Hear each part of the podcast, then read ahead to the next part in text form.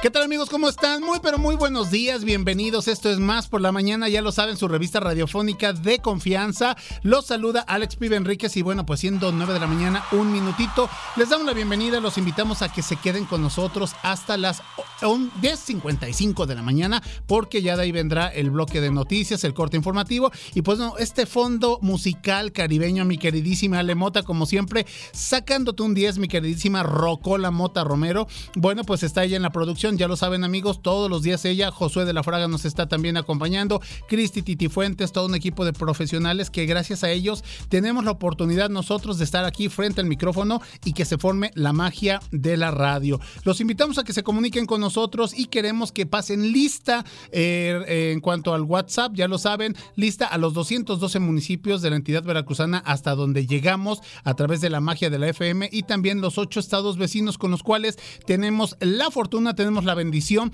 de hacer frontera. Los teléfonos en cabina que tenemos para todos ustedes, ya saben que esta, esta interacción nos encanta, nos fascina. ¿Y qué seríamos nosotros sin ustedes? 22 88 42 35 07, 22 88 42 35 08 para que hagamos la radio a la vieja escuela, a la old school, llamando, pidiendo complacencias, saludos, felicitaciones, ya lo saben, pero bueno, pues recuerden que se viene la tecnología, los millennials, los centennials y toda esta situación de la magia y la comodidad del WhatsApp, que qué haríamos sin él, sin esta aplicación. Tenemos también el número 2288 423507, muy bien Motita, el WhatsApp más rápido del oeste, 2288 423507 y precisamente para que ustedes echen un clavado y vean fotos, contenidos, historias, publicaciones, repeticiones, etcétera, reels, todo lo que ustedes quieran, bueno, en Facebook, Instagram, X y en TikTok nos encuentran como arroba Radio Más RTV. Si ustedes están más allá de donde llega la magia y la señal de la FM de Radio Más, bueno, muy fácil. Nos pueden escuchar por Tuning Radio, ahí buscan Radio Más y seguramente lo encontrarán sin ningún problema.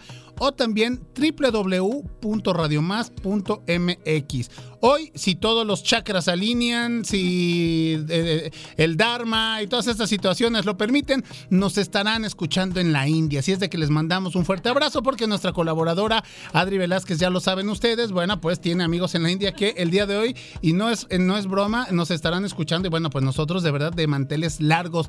Oigan, antes de irnos al menú del día de hoy, hoy 18 de enero, que se celebra, es el Día Internacional del Síndrome, del síndrome de la hemiplegia alternante. Entonces, el día de hoy es el día del síndrome de la hemiplegia alternante y también el día de hoy es un día pues muy bonito sobre todo para las infancias, pero saben que las viejas infancias, o sea, nosotros porque es el día de Winnie the Pooh, del oso Winnie the Pooh, que lo recordamos perfectamente con Christopher Robin, eh, eh, su, dueño, con Puerquito, con, con el conejito, etcétera. Entonces, bueno, pues el día de hoy también es el Día Internacional de Winnie the Pooh y nos vamos rápidamente a los que van a estar muy apapachados en cuanto al santoral se refiere. Bueno, hoy eh, vamos a darles un fuerte abrazo y a celebrar con un molito a consentiros porque además el clima así lo permite, a Jaime y a Beatriz. Cristina, Titi Fuentes, el día de hoy es tu santo. Bueno, entonces ve pidiendo por favor las carnitas, la pizza, lo que quieras. Eh, bueno, yo soy yo me adapto a todo, ¿eh? Yo me adapto a todo. Yo tengo este eh, intestino de tubo PVC, entonces nos adaptamos a todo. Muchísimas gracias a todas las personas que se comuniquen con nosotros. Sí, hay que hacer la cooperacha. Efectivamente, mi queridísima Lita Mota. Entonces, Jaime, Andrés y Cristina, un fuerte abrazo. Y ahora sí, vámonos rápidamente al menú del día de hoy. Bueno, pues tenemos un menú muy internacional, muy bueno. Finalmente ha seleccionado para todos ustedes porque hoy tendremos una entrevista especial con un amigo de Radio Más desde de Dinamarca. Bueno, pues ya eso ya, ya lo, tuvimos, fue la semana pasada. Pero bueno, pues hoy va a estar Adri Velázquez con nosotros, hablando de yoga para niños. También vamos a tener a los deportivos, vamos a tener una muy buena batalla de rolas. Enrique Ceja, vamos a tener también la recomendación musical, por supuesto, de eh, Iván García con esta recomendación de RTV Música. En fin, esto como en botica y muchas otras cosas más aquí en Más por la Mañana. Por lo pronto, nosotros decimos, somos Radio Más, somos Más por la Mañana y así comenzamos cafecito? ¿Un consejo? ¿Una idea? ¿Un contacto? ¿Una sorpresa? ¿Qué tal una respuesta? Estamos aquí para servirte. Como fuente de información. Como inspiración. Como referencia. Como puente para comunicarte con más personas. Y como bocina para escuchar tu voz.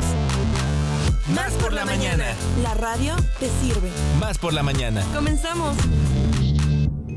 Yoga y Yengar.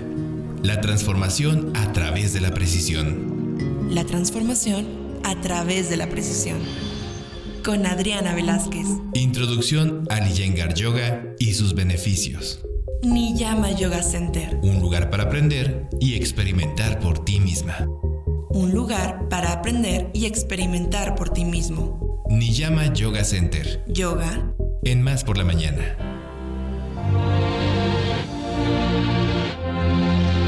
Bueno, chicos, pues le damos la bienvenida a nuestra primera colaboradora del día, Adri Velázquez. Adri, ¿cómo estás? Muy buenos días. Muy contenta de estar aquí como cada mañana, verte y bueno, estar aquí eh, con los radioescuchas también. Claro que sí. Eh, yo te decía y los agradecidos somos nosotros, los radioescuchas, la producción, de tener esta oportunidad de interactuar contigo, de que vengas, nos regales tu conocimiento, tu tiempo, tu aportación, porque en serio que cuando leemos los mensajitos y, y te das cuenta de lo bien que hace todo, todo esto que nos vienen a regalar y a compartir ustedes cada mañana aquí en los micrófonos de Radio Más, pues es realmente un gran, gran regalo. Me da mucho gusto que, eh, como decía hace ratito, si, si los chakras se alineaban, ¿no? Si los astros y todo se daba, si la tecnología y el wifi lo permitía, nos te estarán escuchando o te están escuchando desde la India. Desde la India. Tengo unos amigos que, bueno, decidieron hacer todo un viaje de un año y, bueno, pues están por allá y, bueno, dijeron que iban a escucharme hoy, pero, bueno, creo que han venido escuchando todos los demás programas. Entonces, pues mis saludos desde allá, en este lugar tan maravilloso que, bueno, es el origen de, de, de esta práctica que, como lo es el yoga, ¿no? Exactamente. Oye, y bueno, pues también preguntarte, ¿ellos están allá practicando algo de relacionado al, al yoga? O? Ellos están allá eh, haciendo, pues sí, una práctica de yoga y principalmente, pues quisieron ir a conocer este lugar como la fuente de inspiración más grande espiritual para encontrarse uh -huh. ellos mismos, ¿no? Eh, están en un lugar donde es como una aldea en donde hay eh, bioconstrucción, donde hay este, toda la parte sustentable que están manejando, pues ya muchos lugares del mundo, ¿no? Como un hábitat natural uh -huh. en donde todo es sustentable, no hay dinero.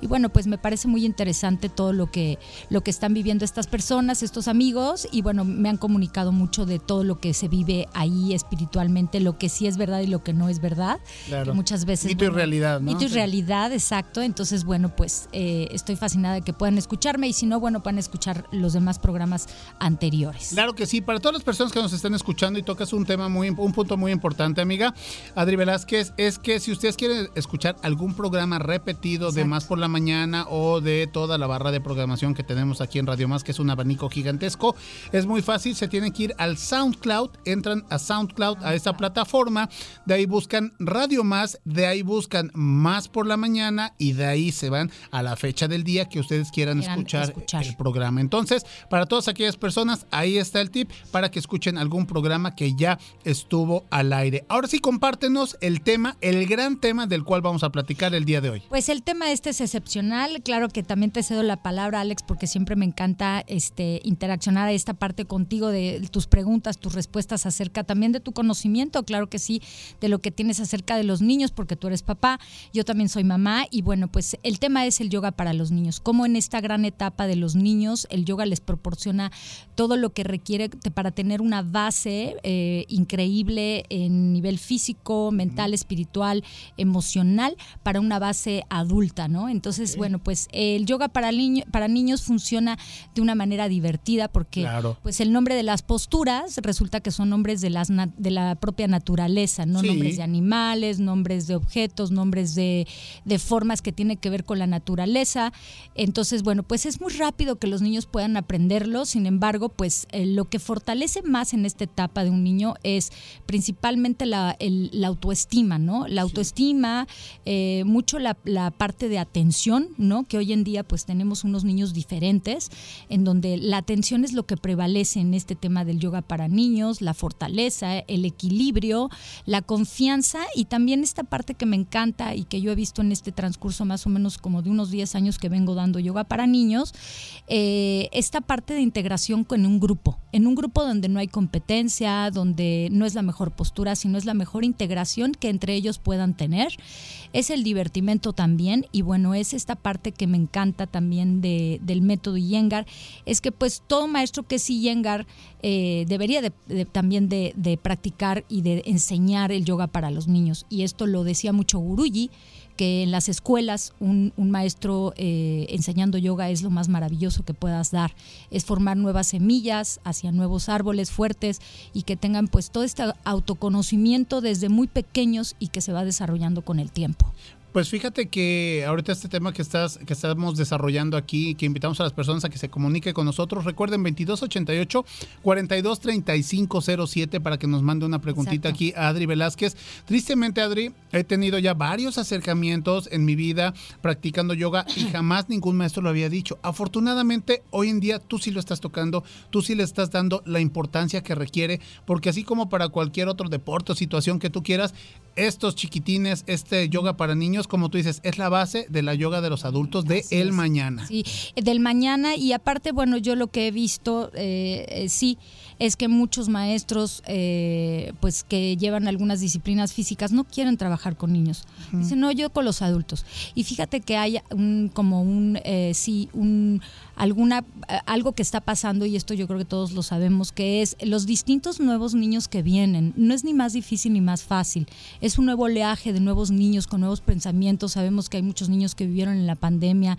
Eh, hay otros niños que ni siquiera nos imaginamos en qué condiciones vivieron física emocionalmente espiritualmente. Entonces el yoga para niños lo que fortalece en este momento a los niños es la atención es la educación corporal es la educación eh, respiratoria también y la educación de respeto, porque muchas veces hoy en día en muchas aulas, dependiendo eh, la filosofía de la escuela o, el, sí, el, la filosofía de la escuela, digo yo, es que tiene que ver mucho con esta integración de los niños, ¿no? Donde no se están integrando, donde están con eh, niveles emocionales bajos. Entonces, todo esto tiene que ver con en, en, que el yoga fortalece mucho eso. Yo he visto, la verdad, en este tiempo, niños que llegan de verdad con, incluso con padecimientos de atención, ¿no? Eh, de emociones.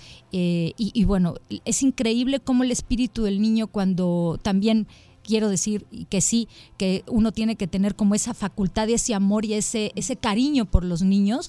pues echarle un poco de ganas a estos niños que, que, que, van llegando y darles todas las herramientas necesarias para hacerlos felices y que en ese momento de su clase sean lo más felices que puedan, ¿no? Porque eso es lo que también otorga el yoga, esa integración con el maestro, el cariño, de cómo se abordan las posturas. Sí es divertimento, pero ojo, también es un, muy educativo, disciplinado y movimentado, formativo. Es una formación integral en donde de verdad yo he visto los resultados asombrosos, como el niño va trabajando un cerebro diferente, cómo, cómo se va desarrollando en su autoestima, ¿no? Que es lo que yo creo que hoy en día hay que, hay que proporcionar mucho como maestros, ¿no? Sí, además también, fíjate, entiendo a los maestros que luego dicen, híjole, mejor con adultos, porque hay papás que agarran las clases de, de karate, de yoga, de lo que tú quieras a los niños y son como guardería. Vámonos, mijo, vengo en hora, hora y media o dos y ahí te ves, ¿no? Entonces, pues también el siento que se siente pues eh, de cierta manera abandonado. No es lo mismo que está ahí el papá y voltea y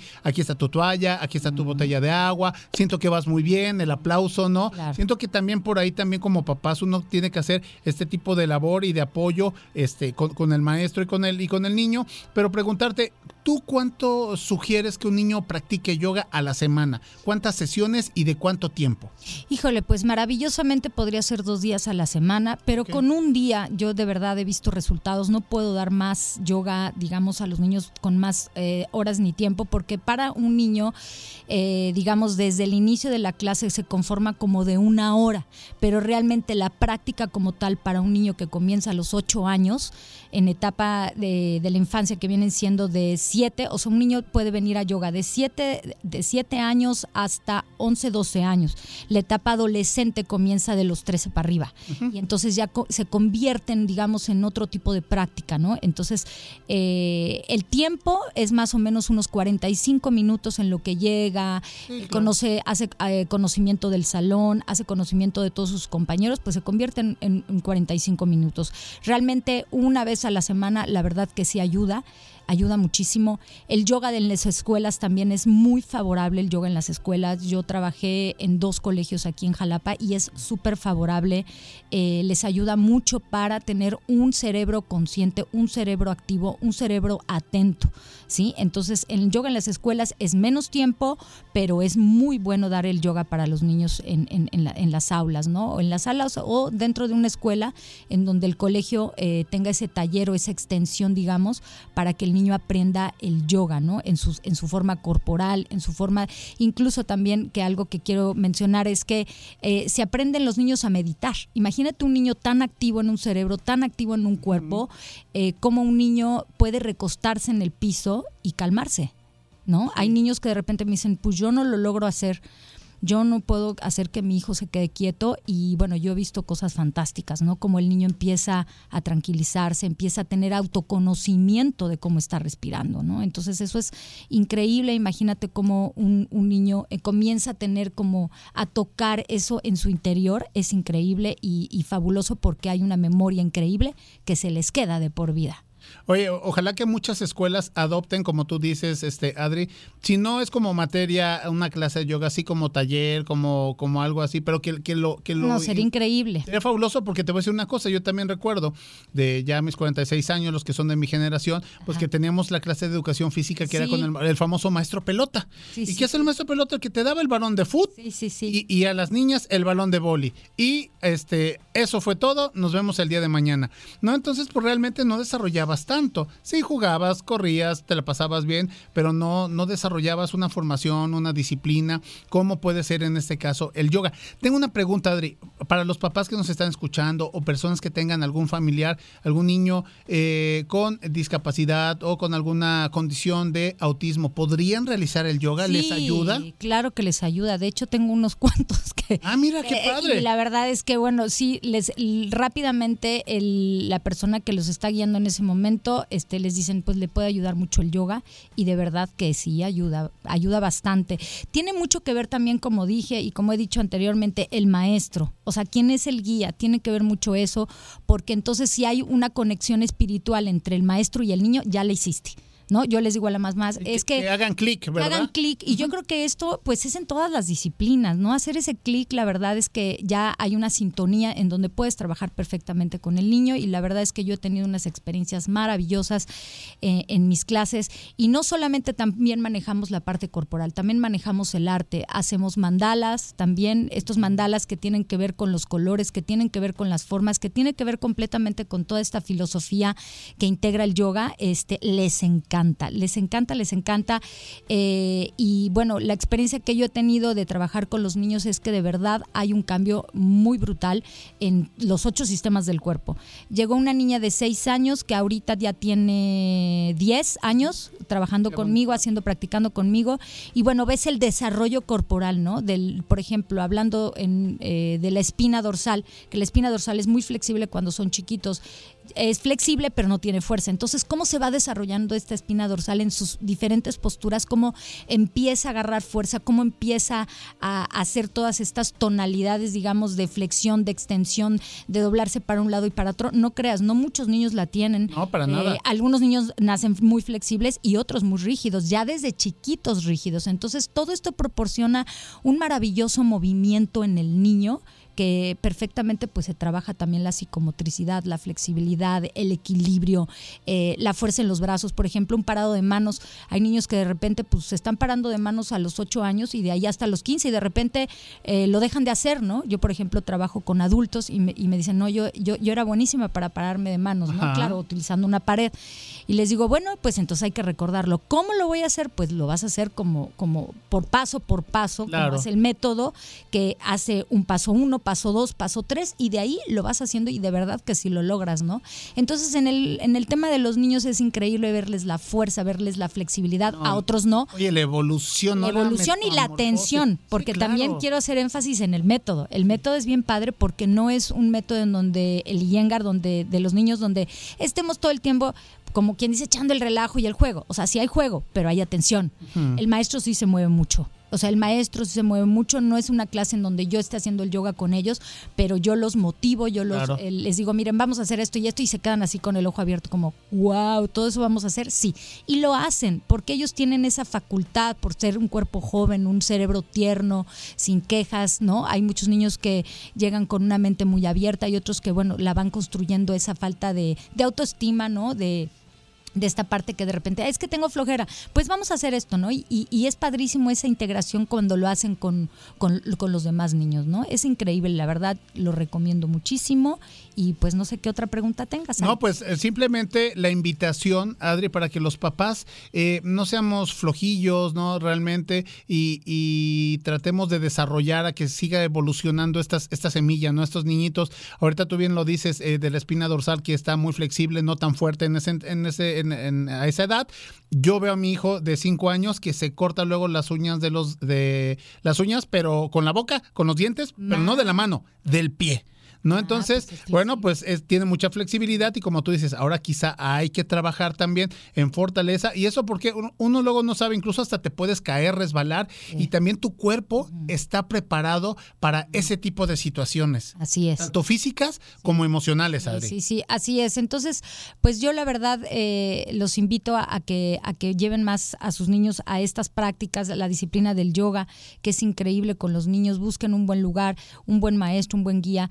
Eh, yo estoy trabajando, como les dije, en el espacio Colibrí, espacio vivo, en la zona de Mariano Escobedo, que está en carretera Antigua-Coatepec, en este lugar en donde está eh, el bosque, donde está el bosque de niebla, en un lugar precioso y muy preciado que tenemos por ahí, en donde los niños pueden adaptarse muy bien. eh, están en un lugar eh, natural, me refiero con una base de, de- de espacio increíble para, para también eso, porque muchas veces el espacio y el entorno tiene que ver mucho, ¿no? Es un espacio circular, estamos al lado del río, del río, la semana pasada los llevé al río y todo esto tiene eh, una, una repercusión muy grande en el cerebro del niño, no hay que olvidarlo. El, el que haga yoga, el que salga, el que esté descalzo, esa es otra.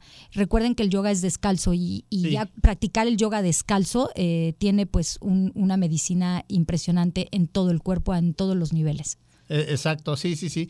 Ah, su máquina. Pues yo quisiera que este día, bueno, que los días no tuvieran 24 horas, Adri, tuvieran como 36 para darme una escapada de nuevo para practicar el yoga, porque sí recuerdo mis tiempos cuando iba y sí como el, el beneficio que te sientes y si esto lo llevas y lo desarrollamos desde pequeño, pues seguramente, este, pues Pues serán, mejores personas. claro, y- mejores personas, Sí, totalmente. Mi hijo practica yoga desde hace mucho tiempo, bueno, desde que estaba en mi vientre y la verdad es que yo veo que es un niño sensible, es un niño atento, es un niño que tiene una autocrítica también. Entonces todo eso se va formando, ¿no? Y, y recordemos que los niños tienen etapas. Las etapas son muy importantes y en las etapas hay que vivirlas junto con ellos. Y el yoga, pues eh, de verdad acompaña muy bonita esta etapa de lo que es la infancia, la pubertad, la adolescencia, ¿no? En el otro programa, si ustedes gustan, puedo hablar un poco también sobre el yoga en la adolescencia, en la etapa adolescente, cómo suplico, es diferente. no te lo pedimos, te es lo totalmente suplico, ¿eh? diferente, ¿eh? Sí, debe de porque recordemos que, bueno, la infancia es, es mucho divertimento, es, eh, es totalmente un juego, ¿no? En determinado tiempo, en determinado lapso, pero también es una preparación y es un pilar, un pilar fundamental el que el niño trabaje el cuerpo, trabaje la movilidad, trabaje el equilibrio, pero también trabaje mucho la atención en el cerebro para lo que va a seguir, que es en la etapa adolescente, Sí, ¿no? y es que es un brinco tan grande, Adri. Ups. No, por ejemplo. Y tan rápido, ¿eh? Exactamente, Porque de en la infancia dices, sí. No, la infancia con Emiliano es dependencia de los papás y papá esto, papá lo otro y tú así, ya, por favor, duérmete, apágate, ¿no? En algún momento que te sientas así de crisis. Y después, con el adolescente, con Alex de 13 años, le suplicas así, atención, tiempo, espacio. Oye, vamos a hacer esto. No, oye, ese no. Te subes con él, se baja, te baja, se sube. Entonces. Fíjate, este, esta movilidad que es en el cerebro, porque Sí. el espectro del- de, de lo que es un cerebro adolescente es otro cambio totalmente de la infancia, que de repente dices, oye, pero mi hijo era así y ahora es así, como Ah, me lo ¿qué cambiaron. pasó? Claro. Y, y de verdad hay, hay mucho que, que platicar, que compartir acerca de esto, porque pues mi hijo está viviendo esa adolescencia y pues hay que acompañarlos. Claro. Como me decía una gran amiga con mucha sabiduría, me decía que lo viva de mucho amor y mucha tranquilidad y cariño, porque a veces en la adolescencia nos podemos desesperar como padres, como educadores, como, como maestros y decir, ay, no, no, no puede ser que no hagas esto. Y de verdad yo lo, lo he trabajado y digo, de la manera más tranquila, de verdad, la manera más tranquila, con calma, este, trabajarlo y el acercamiento con los hijos en estas etapas, que son siete, siete, de los siete, siete, siete, y que en algunas otras filosofías los marcan con otro, con otro rango, digamos, de años. Pero el 7 es muy importante, 7, 14, 21, y 21. los que vienen, ¿no? Entonces, pues abordaremos ese tema, Alex. Eh, yo los invito a los papás que, eh, eso sí, que tengan a sus hijos en disciplinas que realmente conformen ciertos aspectos, que también ustedes vean el potencial con sus hijos, ¿no? No todos los niños van a hacer yoga, Ah, claro. no todos los niños les va a gustar el karate, no Exacto. todos los niños les va a gustar la música. Muchas veces queremos lo mejor para nuestros hijos, de decir, ah, quiero que se desarrolle como músico, quiero que se desarrolle como bailarín. Pero yo creo que más allá de que el niño esté haciendo esto en esta etapa tan importante, lo que es la infancia, que se divierta, que conecte con el maestro y que realmente le guste y que empiece a sentirlo desde adentro. No nada más de, como tú dices, de llegar a- con el hijo y dejarlo ahí en la clase de karate, que le guste, que le Y encante, que te platique todo lo que le gusta, ¿no? Perfecto, Adri. Bueno, pues ya está entonces para la próxima semana. Dentro de ocho días estaremos hablando Yoga eh, para adolescentes. Me parece sensacional. Adri Velázquez, redes sociales, formas de contacto, por favor. Redes sociales, estoy en Instagram como adriyengar.jalapa y Adri Velázquez en Facebook. Y bueno, el preciado lugar también, Niyama Yoga Center, está así como Niyama Yoga Center en Facebook y Niyama Yoga Center también en Instagram. Y bueno, pues los esperamos eh, que vayan a practicar, que lleven a sus hijos y yoga para toda la familia. Excelente. Muchísimas gracias, Adri Velázquez. Nosotros es tiempo que hagamos una pausita. Va a ser breve y no se vaya porque tenemos más colaboradores. Recuerden, viene Batalla de Rolas, Huracanes Deportivos y mucha información más. Esto es Más por la Mañana, aquí a través de Radio Más. Sentido común con sentido del humor. Más por la mañana. En un momento regresamos. ¿Cuándo te sientes más al tiro? Con más energía, más claridad. Mm, más por la mañana. Estamos de vuelta. Batalla de Rolas. Línea telefónica en cabina. 2288 423508 Y 2288 423507. O mándanos un WhatsApp. Al 2288 423507. Que comience la batalla de rolas.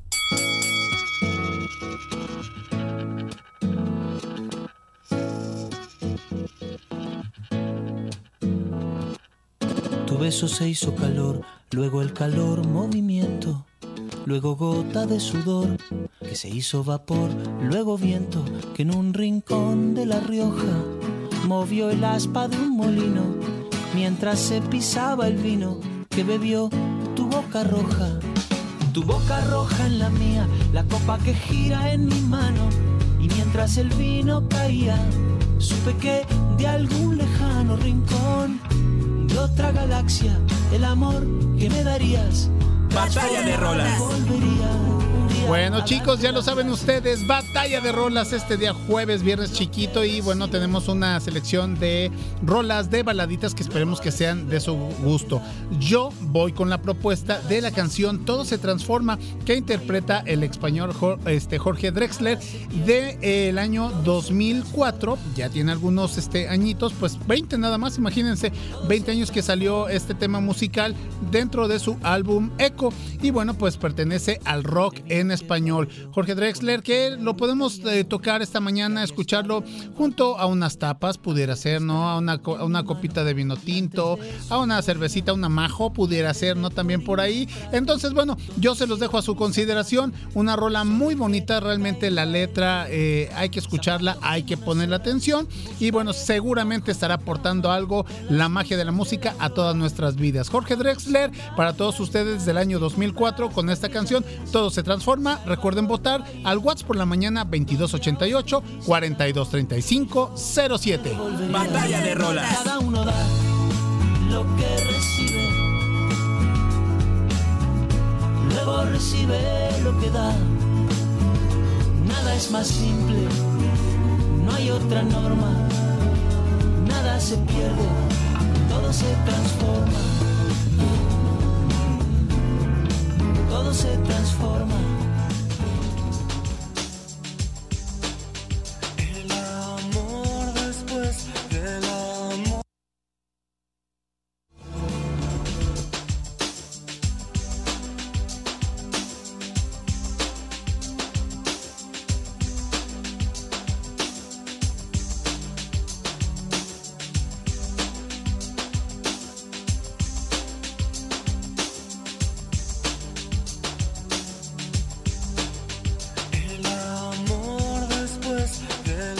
Esta es la canción que a mí me toca defender. Alejandro el Pibe Enríquez. ¿cómo Josu de la? Fraga. Soy de la Fraga al aire con ustedes. Muchísimas gracias por darme la oportunidad en esta ocasión de estar en Más por la Mañana. Saludos a nuestra gran y queridísima Ileana Quiroz en esta mañana que me permite cubrirla Sí, sí, para hacer la defensa de esta gran, gran rola.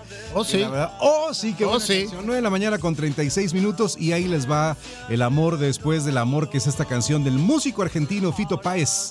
Están escuchando este título de la canción como pues este álbum que se lanzó en 1992. Yo me acuerdo cuando fue lanzada esa canción. Y la canción es conocida por ser una letra emotiva que aborda temas relacionados con el amor, la introspección y la superación personal. Ahí lo tienes, Fito Páez logra capturar la complejidad de las emociones después de una relación y cómo el amor propio puede surgir incluso después de desafíos emocionales. Esta canción que es una de las más icónicas de su carrera de Fito Páez y que además ha resonado con audiencias a lo largo de los años y generación tras generación se han sabido esta canción. Y bueno, ya apro- aprovechando que estamos en esta mesa todos juntos a hacer esta Claro. reflexión del amor después del amor y me permito hacerla a continuación eh, porque finalmente es esa reflexión sobre la capacidad de recuperación emocional y la importancia de encontrarse a uno mismo después de una experiencia amorosa. Este tema expresa cómo a pesar de los desafíos, a pesar de las heridas, el amor propio puede renacer. Estás vendiendo con todo, Josué. Yo voto por ti. Un recordatorio Sí, ya. poderoso Ya que gane. de que en medio de las adversidades emocionales existe la posibilidad de un renacimiento interior y de redescubrir la fuerza interna para seguir adelante. Vámonos, vámonos. Bravo, Ahí bravo. lo tienen, señoras y señores. Este es mi tema. Del rock. Fito Páez, sí. No te pases. Oye, y bueno, te- a, a- a ti sí te tocó, ¿no? Este, Henry, Sí, claro. eh, verlo, escucharlo en Cumbre Tajín. Lo vimos, eh, fuimos, eh, este, echamos un, un Lalipus. Sí, sí, sí. Ah, sí, tuviste el honor. y- Sí, sí, echamos un Lalipus. Y este, y me gusta mucho Fito Páez. Este disco es bueno, sí, pero es esa bueno. canción es muy aspiracionista, la verdad. Yo me gusta mucho Fito Páez, soy Dale, fan, pero, pero de verdad que este, esa defensa que hizo Josué de la Fraga, sí Estoica. la sacó de algún lugar del Paulo Coelho, del Carlos Cuauhtémoc Sánchez. Lo, lo pude ver como, Castañeda, lo pude ver como, como en éxtasis, como esa Bueno, bueno, en éxtasis. entonces, tiempo de arriba. votar, chicos. ¿Va A arriba la canción o vamos a votar lo que nos indique la, la producción? ¿Va para arriba? Va para arriba y ok. le regresamos. Dos a votar. pesitos, venga. Dos pesitos de canción.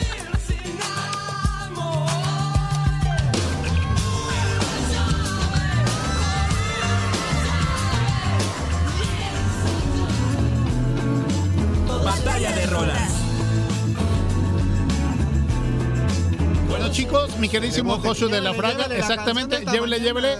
Mañana. ¿Con Llévele. quién votamos, mi queridísimo? Bueno, mi Adri Velázquez, ¿por quién votas? Adri Velázquez, porque además mi, mi, mi, mi forma de venderla fue para que Adri votara por ella. No, pues ya. ¿Eh? Entonces, Es Aprovechándola. que ya estoy en esa etapa, entonces me cayó como anillo al dedo. Tú te pusiste bien rojo, entonces tú también vas a votar por mí. Yo, bueno, es que a mí me gusta mucho esa Estaba rola. Leyendo a nuestro compañero y tú estabas así. Rojo, rojo. Ah, ok, bueno. Fito Páez, mi queridísimo Henry. Este, estoy en contra de ese tipo de rolas. Este, prefiero eh, la poesía de Jorge Drexler. Perfecto. ocasión. Bueno, y también llega un mensajito, dice, buen día, Soy... que está en contra de sí mismo, vaya. Sí, exacto. De- Peleaste con su sombra, ¿verdad? Oigan, chicos, llegó un mensajito que dice: Hola, buen día, soy Ciro Castillo, los escucho desde Tabasco. Soy de Coatzacoalcos, voto por todo. Se transforma de Jorge Drexler. Entonces, hasta el momento, chicos, ahí están las votaciones. Drexler, Fito Páez, esto va a estar muy, muy bueno. Sigan votando al Siento que Enrique 2288. Ceja se levanta, mira al sol de frente, voltea a ver a su sombra y le dice, ¿qué? ¿Qué me ves? No, no, no. Yo, lo que pasa es que estás- fíjate qué bonito, qué manera tan bonita de cambiar las cosas tiene este José de la Fraga. Le estoy diciendo lo que pienso de su texto tan terrible y se enoja conmigo. Bueno, perfecto, chicos. Nosotros continuamos. Esto es más por la mañana. Pues, gracias. Nada es más simple. Aunque nadie puede volver atrás y hacer un nuevo comienzo. Cualquiera puede comenzar a partir de ahora y crear un nuevo final. ¡Me siento alegre! Más por la mañana. Libros, series, películas y más. Más por la mañana con Enrique Ceja. Más por la mañana con Enrique Ceja. Con Enrique Con Enrique Ceja.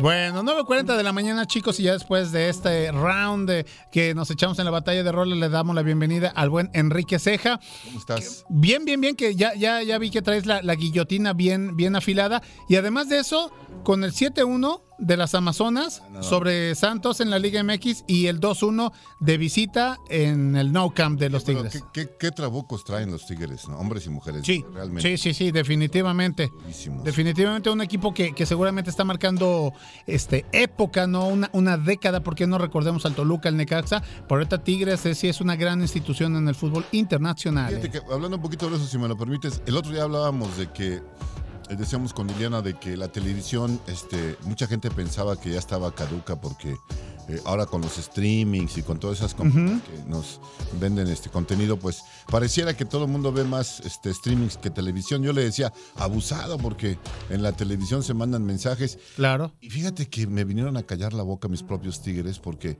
no sé si sepas que están... Ya para, por Amazon Prime, sí, exactamente. Amazon Prime. Y eso es un, si se logra eso, este, pibe, este, es peligroso para la televisión. Sí, pues Que Tiene que imagínate. vivir de comerciales también, ¿no? Claro, sí, sí, sí. Yo no sé qué va a pasar, ahí va a ser un giro interesante, no va a ser fácil, pero parece que todo va a Y encaminar. si no, que le pregunten a Chivas TV, ¿no? Pues ya también las Chivas están en lo mismo con Amazon Prime. Sí, e- ellos dos, pero bueno, cuando Chivas creo, Chivas TV precisamente, y pues no, le salió el tiro por la culata, lo que tú dices. Pero ahora es diferente porque Sí, va a ahora- ser contenido que van a vender Claro. a una compañía muy fuerte, ¿no? Claro, claro, ¿Cómo ves definitivamente. Ese, ese- ese movimiento. Pues vamos a ver qué es lo que sucede. Lo cierto es de que poderoso caballero don dinero y pues yo creo que por, a eso se debe. Así es, ¿no? Y habrá que, bueno, afortunadamente ha- habrá quien pueda ver Amazon Prime, algunos no podremos, pero este, habrá siempre los resúmenes. Eh, Pues sí, los resúmenes y si no, ver, ver de qué forma se hackea. ¿De qué vamos a platicar, mi queridísimo Henry, esta Fíjate mañana? hoy quiero hablar de una cinta argentina que se ha convertido ya en un clásico del cine latinoamericano desde que se estrenó allá por 2014. A ver si le,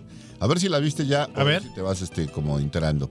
Es una cinta que mezcla relatos diferentes en los que el horror y el cinismo se sienten como refrescados gracias a una serie de historias cortas que funcionan perfectamente, ¿no? ¿Todavía no? No, no, no, no, no. Soy así como que car- carburándole. Bueno, ya saben que les hablo de Relatos Salvajes de Damián Cifrón, una película producida por Pedro Almodóvar a través de su compañía El Deseo.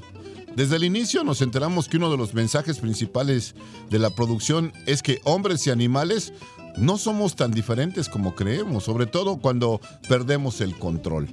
Presentada en formato de cortometrajes, las seis historias que Cifrón muestra tienen como hilo conductor la violencia, el humor negro, casi morado diría yo, y en donde el director demuestra ser un experto narrador, cosa que ya nos había quedado claro desde que aparecieron. ¿Te acuerdas de esta de los simuladores en la versión argentina? Sí, sí, sí, Una serie en la que cuatro hombres tenían una agencia que, como el título lo dice, simulaban escenarios para ayudar a personas en desgracia. Aquí en México se hizo una versión Recuerdo. a la mexicana. ¿Y quién crees que hizo los textos para esa, esa, este, esa versión mexicana?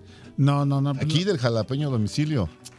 A ver, ¿quién, quién, quién, quién? quién? Ac- eh, eh, Luis Mario Moncada, que estuvo a cargo de la compañía de teatro de la Universidad Veracruzana. Ah, él, él entonces Él se es el- encargó. Él es el guionista de esa serie de los simuladores en, Meji- en México. Oye, qué padre. Bueno, como cu- cuando se presenta una cinta que se basa en cortometrajes, se corre el riesgo de que algunos sean mejores que los otros, más interesantes, mejor logrados.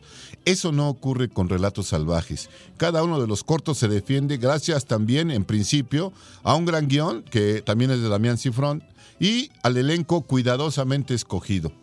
Esta película del Festival de Cannes de 2014 fue aclamada por el público asistente al presentarse en la sección de competición. Luego fue reconocida como la mejor película de habla no inglesa en los Oscar. Ganó el Ariel a mejor película iberoamericana. Arrasó en los premios Goya de 2014 y ya para cerrar con broche de oro fue premiada en los premios BAFTA de Londres. Nada más y nada menos. Casi nada, ¿eh? Nada más y nada menos. Estamos hablando de un fenómeno cinematográfico en Argentina donde logró reunir a 449.292 espectadores en su primera semana de exhibición, llegando a reunir a casi 4 millones solamente en el país sudamericano. ¿Y en qué se basó Cifrón para escribir la cinta y luego filmarla?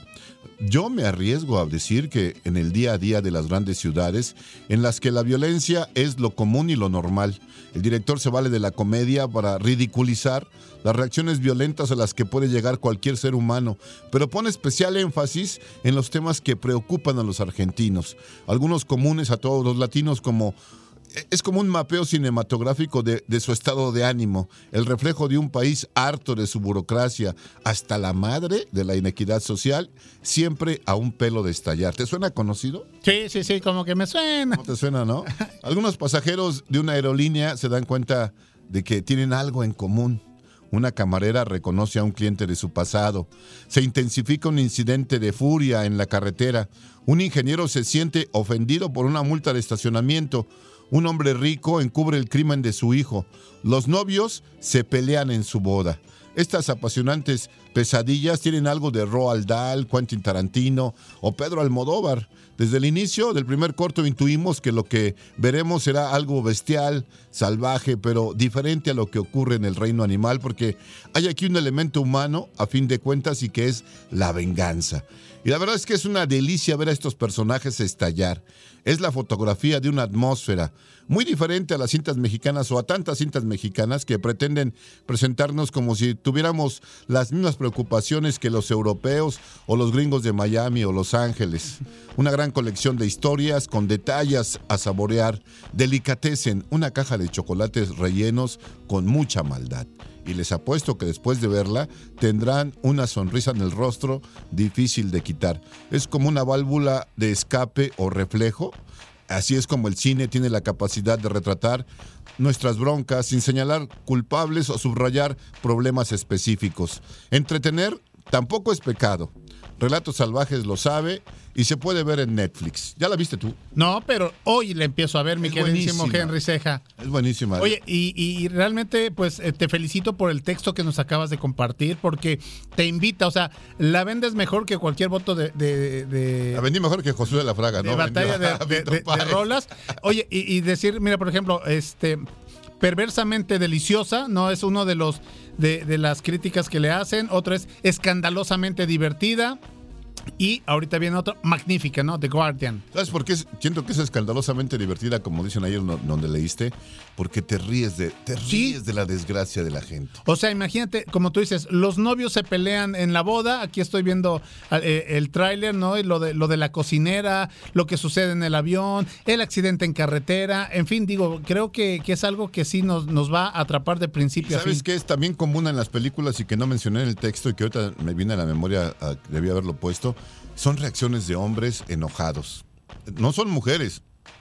Bueno, al final la mujer este, de la boda puede ser la única, pero ella tiene una- un enojo muy justificado. Pero los hombres que se pelean en la película se pelean por tonterías, como nos peleamos en la vida Claro. diaria, porque alguien se pasó un alto, porque alguien nos rebasó, porque alguien nos pitó, porque alguien se nos metió en el camino. Entonces siempre los hombres buscando que la violencia sea la solución a nuestros problemas. Sí, exactamente, ¿no? Está difícil, ¿no? No, pues, pues habrá que verla, Henry. Relatos salvajes, sobre todo en esta plataforma de Netflix, que hay que decir que últimamente está subiendo estrenos. Ojo, no quiero decir que sean actuales, ¿no? Algunos son ya eh, viejos, pero están subiendo a la plataforma. Todo esto por la, por, por decirlo así, por esta sana competencia, ¿no? Con el resto de las plataformas. Está difícil porque, por ejemplo, ahorita en HBO Max se estrenó la cuarta temporada de True Detective, que viene con todo. Es una- ¿Sí conoces True Detective? Eh, no, no, no, no, no la he visto. He visto los trailers y son ahora sí de las asignaturas pendientes. Que desde la primera temporada que salía Eh, Matthew. McConaughey y, este y, Woody Harrelson ya pintaba para hacer una. La segunda fue increíblemente buena con Colin Farrell, la tercera con Mahershala Ali y ahorita con Jodie Foster haciendo un personaje que es el mismo personaje que hizo en la película Jonathan Dam del Silencio de los Inocentes, Ajá. ya con más edad, con otras preocupaciones, con una mujer más madura, pero realmente creo que es el personaje que ha marcado la carrera de, De Judy Foster. Ah, es una gran actriz, pero creo que como histrión, ella ha hecho de ese personaje de El silencio de los inocentes, un personaje que es su franquicia. Sí, sí, sí, sí. Se ha defendido desde entonces. Sí, definitivamente. Oye, mi Henry, pues no, pues habrá que, que sacarle y que exprimirle tiempo a, al día para ver relatos salvajes. Me parece este, sensacional todo lo de dos horas, te vas a divertir muchísimo, te vas a reír mucho.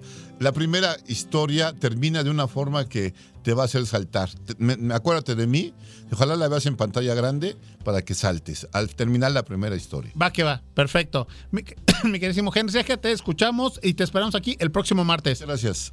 Eh, no, no, no está en cines, está en plataforma, en en, plataformas, en en Netflix, en Netflix. Entonces, bueno, está para todas las personas que nos están escuchando. Muchísimas gracias, Henry Ceja. Nosotros continuamos aquí en Más por la Mañana.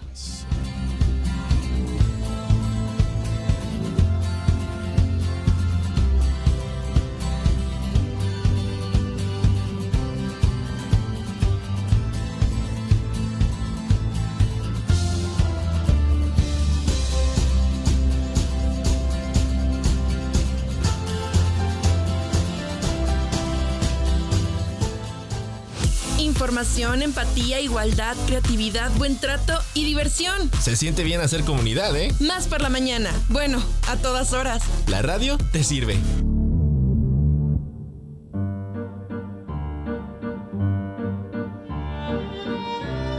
Hola, ¿qué tal amigos y amigas de Más por la Mañana? Mi nombre es Virginia Arieta, investigadora del Instituto de Antropología de la Universidad Veracruzana. Hola, ¿qué tal? Yo soy Irat Flores García, postdoctorante del Instituto de Antropología de la Universidad Veracruzana. Les vamos a hablar de un tema muy interesante que tiene que ver con la arqueología o la antropología en general y la niñez.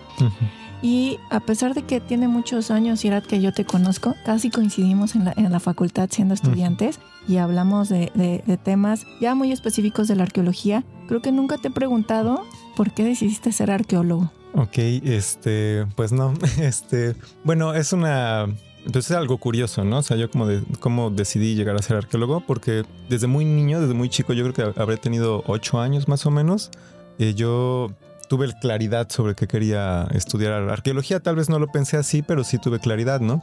Y bueno, lo que pasó es que eh, mi mamá trabajaba en la Universidad Veracruzana y en algún momento hubo una, una huelga y entonces ella le tocó hacer una guardia en el Museo de Antropología de Jalapa, precisamente, ¿no? Como yo estaba muy chico y no tenía con quién dejarme, entonces me llevó a la guardia y, había otros niños que estábamos en la misma situación y entonces entramos al museo, ¿no? El Museo de Antropología de, de ese entonces no era como lo conocemos ahorita, era solamente eran los jardines y en los jardines estaban las esculturas, algunas esculturas monumentales, ¿no?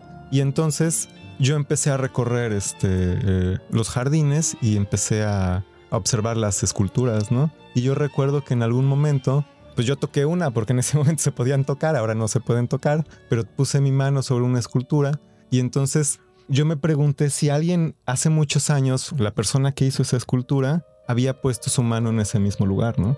Pero sobre todo me pregunté si esa persona habría pensado en que alguien en el futuro iba a poner su mano en ese lugar y yo pensé que sí, ¿no? Y entonces pensé que de alguna manera fue un con- una, una manera de tener un contacto con el pasado, ¿no? A partir de ahí, este, pues mi- a mí me surgió la pregunta precisamente de qué pensaba la gente cuando hacía estas esculturas, ¿no? Y esa es la pregunta que hasta la fecha guía mucho de mi trabajo arqueológico, ¿no? Oye, mira, qué, qué profunda y, y, este, interesante anécdota. Cosas buenas que trae la, la, la huelga, ¿no? Sí, claro, claro. O sea, finalmente creo que eh, si yo lo tuviera que decir de otra manera ahorita, creo que pues siempre fui como muy curioso, tuve como mucha inquietud, preguntarme sobre las cosas que veía de mi entorno y este y eso es algo que en arqueología pues es básico, ¿no? En tu caso, eh, Vicky, ¿tú cómo llegaste a estudiar arqueología? Pues yo creo que soy muy afortunada porque eh, mi papá es académico del Instituto de Antropología. Él no es antropólogo, pero es restaurador de pintura al óleo. Mm. Y bueno, en esta eh, antropología interdisciplinaria, pues evidentemente las artes juegan un papel interesante, ¿no? Y muy importante.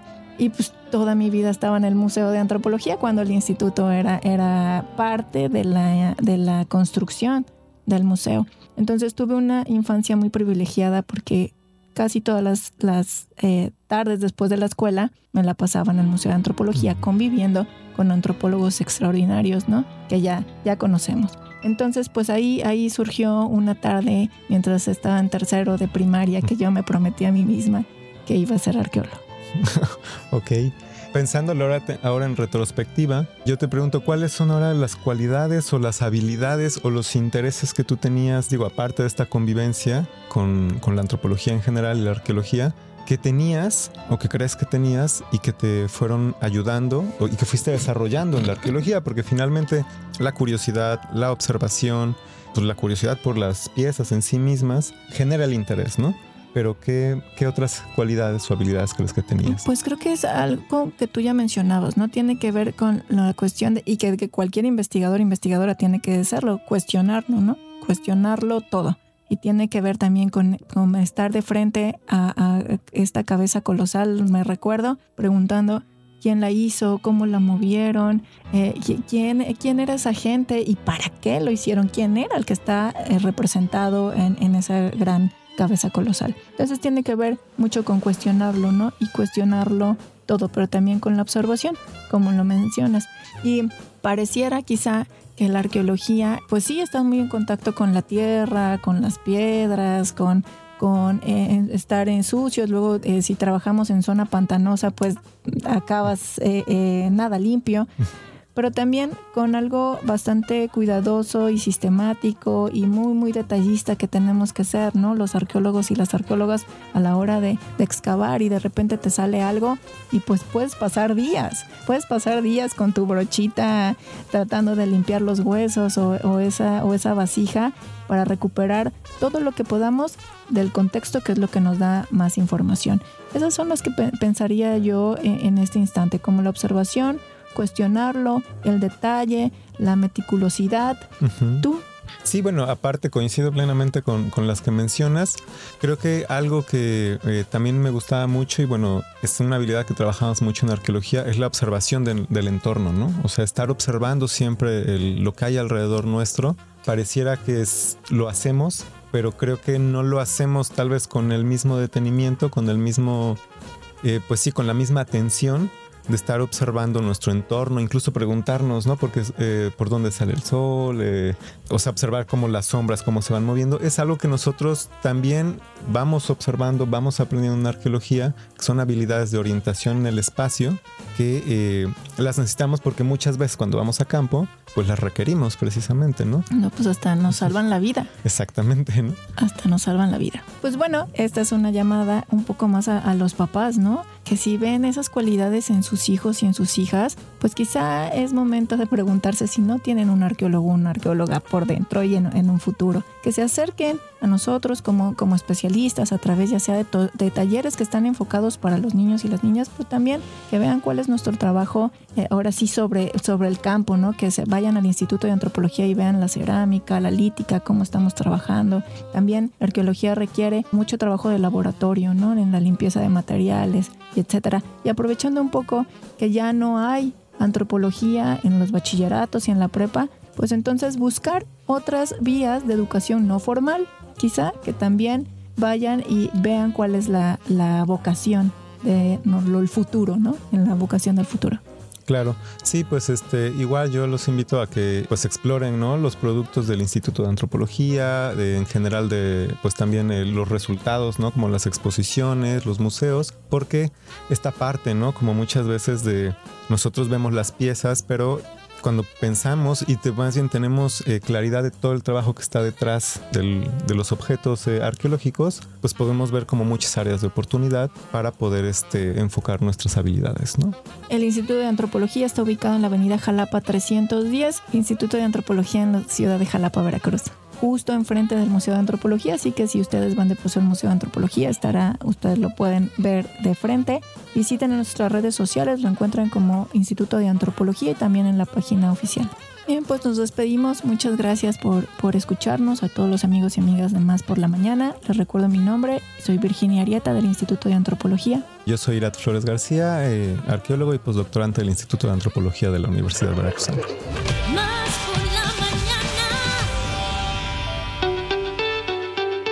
¿Te interesa la ilustración y quieres ser parte de la colección sonora más importante de América Latina? Voz Viva te está buscando. Participa en la cuarta convocatoria para ilustrar las portadas de Ángeles Mastreta. Yo no conocía el mar. Él me contó que se ponía negro en las noches y transparente al mediodía. quise ir a verlo. Idea Vilariño. Lo sé, pero te amo. Te amo esta tarde hoy, como te amé otras tardes, desesperadamente. Y Francisco Segovia. La boca del amor, pero trocándose en la del jabalí, hembra hecha de hambre, la solitaria boca en la ventosa. No lo pienses más, tienes hasta el 16 de febrero para ser parte de este acervo. Checa las bases en vozviva.unami.mx y en redes sociales.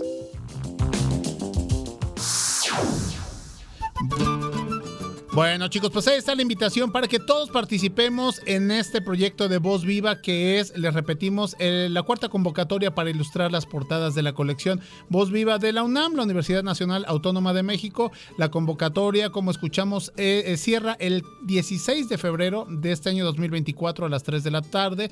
Y bueno, pues eh, se trata precisamente de mandar una grabación rescatada para que así ustedes aporten al trabajo de Ángeles Mastreta, Vilariño y Francisco Segovia, que son las voces que conforman los nuevos títulos de la colección Voz Viva, desde la cual se busca reforzar el vínculo con las juventudes a través de la ilustración, pues por cuarta ocasión se convocan a personas interesadas en el diseño y la literatura para dar imagen a las portadas de los nuevos volúmenes de este histórico acervo, reconocido por la UNESCO como Memoria del Mundo y que forma parte del patrimonio cultural universitario. Pues ahí está la información, recuérdenlo, aquí lo vamos a estar mencionando de manera constante para que si se les va algún dato, pues ya lo saben, participen en este proyecto de Voz Viva. Hacemos una pausa y regresamos, no se vayan, esto es más por la mañana. ¿Cuándo te sientes con más capacidad de raciocinio? Más por la mañana. En un momento regresamos. Una nueva versión de nuestra comunidad es posible. Más por la mañana. La radio te sirve. Estamos de vuelta. Más noticias. Más por la mañana. Carlos Zamora Informa. Más noticias. Más por la mañana. Pobladores del municipio de Chicomozuelo, estado de Chiapas, denunciaron que la violencia del crimen organizado, junto con las acciones de agentes militares, ha provocado un desplazamiento forzado en cientos de habitantes de varias comunidades. Mediante un comunicado, los habitantes del municipio hicieron un llamado urgente a la comunidad internacional para señalar que los pueblos de la región no solo sufren la violencia del crimen organizado, ahora está el ataque de las Fuerzas Armadas. De igual manera, denunciaron que los militares acusan a los habitantes de ser parte de un grupo criminal y por eso irrumpieron en la comunidad, derribando las cercas que habían colocado para evitar el ingreso de los cárteles. Un niño migrante de 8 años, originario de África, murió en Sinaloa tras caer de un tren en movimiento, cuando se dirigía junto a su familia a Estados Unidos. El menor fue identificado como Arthur Pedro, originario de Luanda, en Angola del Sur. La cabeza del niño golpeó los rieles de las vías y para cuando llegaron los servicios de emergencia, solo pudieron confirmar que había muerto. Asimismo, autoridades municipales acordonaron la zona en espera de peritos de la Fiscalía General del Estado. Autoridades de Ecuador informaron que lograron controlar la seguridad de las prisiones y no queda ningún funcionario rehén detenido, esto luego de una serie de atentados en diversas partes del país. Ante ello, el Servicio Nacional de Atención Integral a Personas Adultas Privadas de la Libertad y Adolescentes Infractores denunció que, desde los ataques del 9 de enero, 201 funcionarios de prisiones, guías y personal administrativo fueron liberados de los penales, además de 11 policías que lograron ser rescatados. Cabe recalcar que ante la toma de rehenes y el secuestro de periodistas, las autoridades declararon el Plan Fénix. Desde entonces, 18.108 operativos se han realizado, los cuales han dejado un saldo de 1.753 detenidos y 5 terroristas más que fueron abatidos. Servicios de emergencia tailandeses informaron que al menos 23 personas han muerto a raíz de una explosión registrada en una fábrica de fuegos artificiales en la provincia tailandesa de Supam Puri. De acuerdo con la Asociación de Rescate en Carretera Samaner Kaeo, la fábrica quedó completamente destruida por la explosión y envió escombros a decenas de metros de distancia. Por otra parte, el reporte de la asociación dice que había unas 30 personas dentro de la fábrica en el momento de la explosión, mientras los equipos de rescate buscan en la zona a posibles supervivientes y los bomberos han controlado las llamas a raíz del incidente. Más deporte. Más deporte. Más por la mañana. Más deporte. Más por la mañana.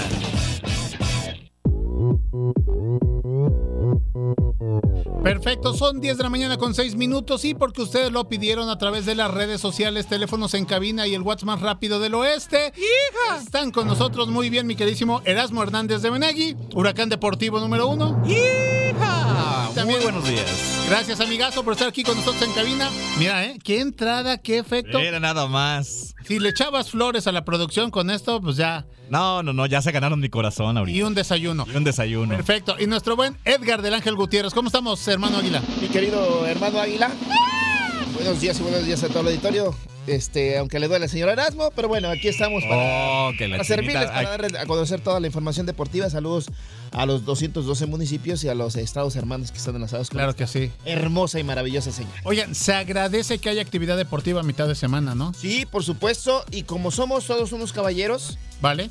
primero las damas. Primero las damas. Ah, qué. Primero las damas. Oye, el- eh, ah, vaya. eh, Sin Santos- palabras, ¿eh? Sin Sí, palabras. Santos la está pasando, Santos Femenil la está pasando muy, pero muy mal. Y ya, pues, eh, pues hay que trabajar fuerte con. En tres jornadas ya lleva más de 14 goles, ¿no? Que se ha comido. Exactamente. Bueno, ya lo mencionado, Cruz Azul eh, pierde en casa 2 por 1 ante Mazatlán Femenil. El día de ayer, Toluca y Pumas tablas. Tablitas, 2 por 2 fue el marcador. Sí. Y las Amazonas, las actuales campeonas de eh, la Liga MX Femenil, eh, pues Dando Digo, es- cátedra. Es difícil, sí. Dando 7 cátedra. por 1 vence al equipo de Santos Laguna. Recordemos que Santos Laguna ya le habían metido 7, que fue el Toluca. Toluca, sí. La jornada número En 15 1. minutos. sí. Exacto, y, y pues sí, un, un- un duro revés para estas chicas que pues eh, tienen que levantar la cara y trabajar fuerte para que obviamente recompongan este camino. Es muy joven el torneo y todavía pueden eh, sin duda este, hacer cosas interesantes en lo que Oigan, y ahora a buscar un equilibrio, una equidad en cuanto a lo deportivo en la rama varonil y femenil. Lo único, bueno, quienes los han logrado, Tigres, sin lugar a duda, Monterrey también me parece, el América, América. este Chivas. Pachuca, Chivas, ¿no? Pero sí, ahora el resto de los equipos, por ahí León, el resto Mazatlán, De sí deben León de pedalearle, deben de pedalearle fuerte para buscar una equidad.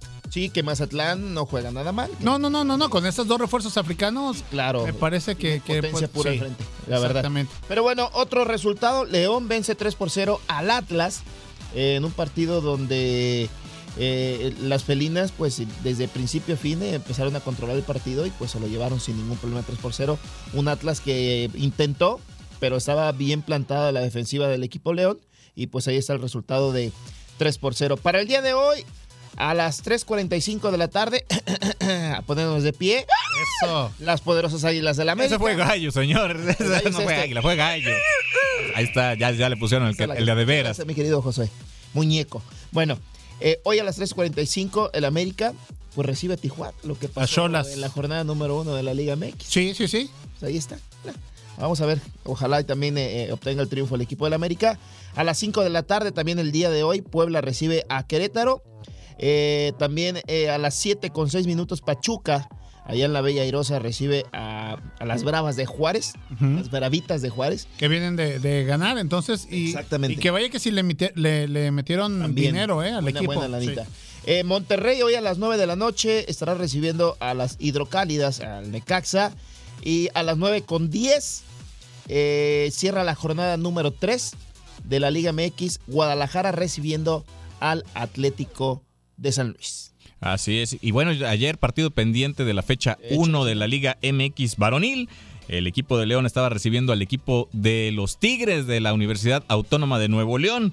Empezó ganando el equipo de León. Ahí está regiendo la, fi- la fiera. Ahí está regiendo la fiera. Mena al minuto 50 eh, abre el marcador, un gol por cero. Que fue polémico que se fueron al bar y que tomaron. Ya ese. sabes, las- la parafernalia del. Sí, del- sí, sí. Como debe de ser, caray. Y bueno, después al minuto 62, Sebastián Córdoba pone el empate a favor del equipo de los felinos universitarios. Y bueno, la historia. Y cuando digo la historia es porque se está escribiendo Sí, historia. Continúa. Coincido. Al minuto, 70 al minuto 77, André Pierre Guignac marca su gol número 200 con la institución felina. Sí. Y bueno, pues ya sabemos que desde hace rato ya había eh, rebasado el récord de Tomás Boy como máximo goleador histórico del equipo de Tigres. Y bueno, pues ahí sigue escribiendo su nombre con letras doradas el señor André Pierre Guignac. 2 por 1 es el resultado final, gana Tigres. Y bueno, pues con eso se cierra la jornada número uno del fútbol mexicano. Oigan, y en el caso de, de, de Guiñac, eh, extranjeros vienen y extranjeros van, y pues ninguno realmente que, que le llegue a, Es al francés. y Guiñac. Pues sí. Cardoso y Guiñac. No, ha, habi- ha habido muy buenos a, a lo largo de la historia. A, lo largo de la historia. Pero- pero- en un torneo corto. Es que también luego las posiciones no le ayudan a ciertos jugadores, que también se han hecho presentes en el marcador, pero por ejemplo, si recordamos a Alex Aguinaga, en aquel momento era uno de los fichajes más este eh, Mediáticos, podríamos decir. no, no mediáticos, sino me parece que era eh, ¿cómo expresarlo? Oye, que llegó a la América. Uno de los la mejores, fue el mejor extranjero contratado en aquel, en aquel momento y era del equipo del Necaxa. De Por ahí este, pudo haber llegado a las Águilas del América, pero bueno, no una decisión quisieron. presidencial de aquellos años No, y- dijo, se queda. Y qué bueno que se quedó porque fue el equipo de la década. Recordemos, Sí, con- Basay, el ratón Zárate. García Aspe, Nicolás Navarro, Claro, claro. Chema era- Higareda, Picas Becerril. Eran equi- era un equipazo, sin duda. Vamos a pedir un 6, ¿no? Y el más jovencito, ¿te acuerdas quién era? Del Necaxa. Necaxa. No, de- De de- 16 años. No, de- no, no, el matador. Ah, no, no, es como de años. 16 años era. Ay, se me fue el. se me fue el- ahorita les voy a decir. el- Oye, pero el, el- el alemán, recordarán, fue el primero, ¿no? Que estuvo en el fútbol mexicano. Uwe Wolf. Uwe Wolf. Uwe Wolf, el defensa Wolf. central. Barbón acá. Sí, fuertísimo. O sea, si, si- si nos vamos a, a ver extranjeros que han funcionado y que se han vuelto símbolos de sus equipos aquí en México, bueno, pues usted, pod- usted podrá recordar al Superman Marín, usted podrá también recordar, por ejemplo, a- al, al Pony Ruiz, que ha sido uno de los extranjeros que más le han dado a- al fútbol mexicano, aunque lo recordamos mucho con el equipo de Santos, bueno, pues hay que Sí. recordarlo también en Tecos, en Veracruz, en- Poblete también era chileno, ¿no? Chileno Poblete con el equipo del Puebla. Carlos Reynoso. Reynoso. Carlos Reynoso, que es. De los es- históricos. es- es el símbolo de la América. O sea, Sí. A, ti te puede gustar o no. Reynoso, Antonio Carlos Santos.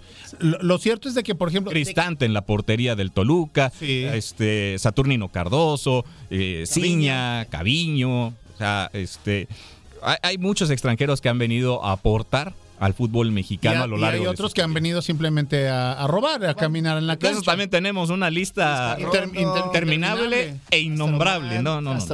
Pero, pero creo que ahí, no sé, Erasmo, tu, tu, salvo tu mejor opinión, pero creo que depende mucho también ya, pues sí, de los presidentes y también de los directores deportivos, ¿no? Y pero no hacen un trabajo de escauteo, creo yo. Ya ahorita ya muy fácil, te mandan a tu WhatsApp la estadística, la ficha, cuánto quiere ganar el jugador, eh, los, algunos videitos, y, y no es como antes que iban a verlos a los jugadores, eh, eh, en cómo entrenaban, cómo jugaban. Cómo incluso vivían. Cómo vivían. Ah, Por ejemplo, cuando fueron por, por Brailovsky, también es- es- eso fue uno de los temas. No solamente que jugara muy bien al fútbol, sino cómo, cómo era su vida personal.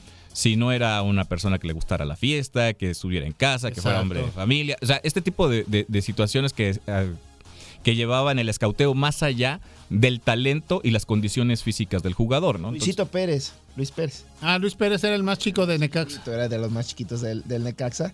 Este, Ricardo Peláez, ¿te acuerdas que estaba también ahí? Claro que sí, Ricardo Peláez con Manolo Lapuente en la dirección Claro, técnica. 94, 95. Pero bueno, eh, tantos eh, jugadores que han llegado, tantos que además han venido así como que eh, refuerzos bomba. Y luego de repente, como tú dices, refuerzos bomba, que de repente son espectaculares en la taquilla, pero... Domitrescu, eh, ¿te pero El, ajá, el no rumano. perduran en las generaciones, ¿no? Domitrescu, Y con, con Atlante. Atlante y con América también. Pues tú te acuerdas cuando vino este Beto también. eh, Beto René Contreras, Higuita, la portería del Veracruz, Sí. este también este José Mari Vaquero, eh, Ronaldinho, que, que salió ovacionado en aquel partido Querétaro, este América Querétaro. Le metió cuatro al América. Oye, yo fui, a, yo fui a ese partido, ¿eh?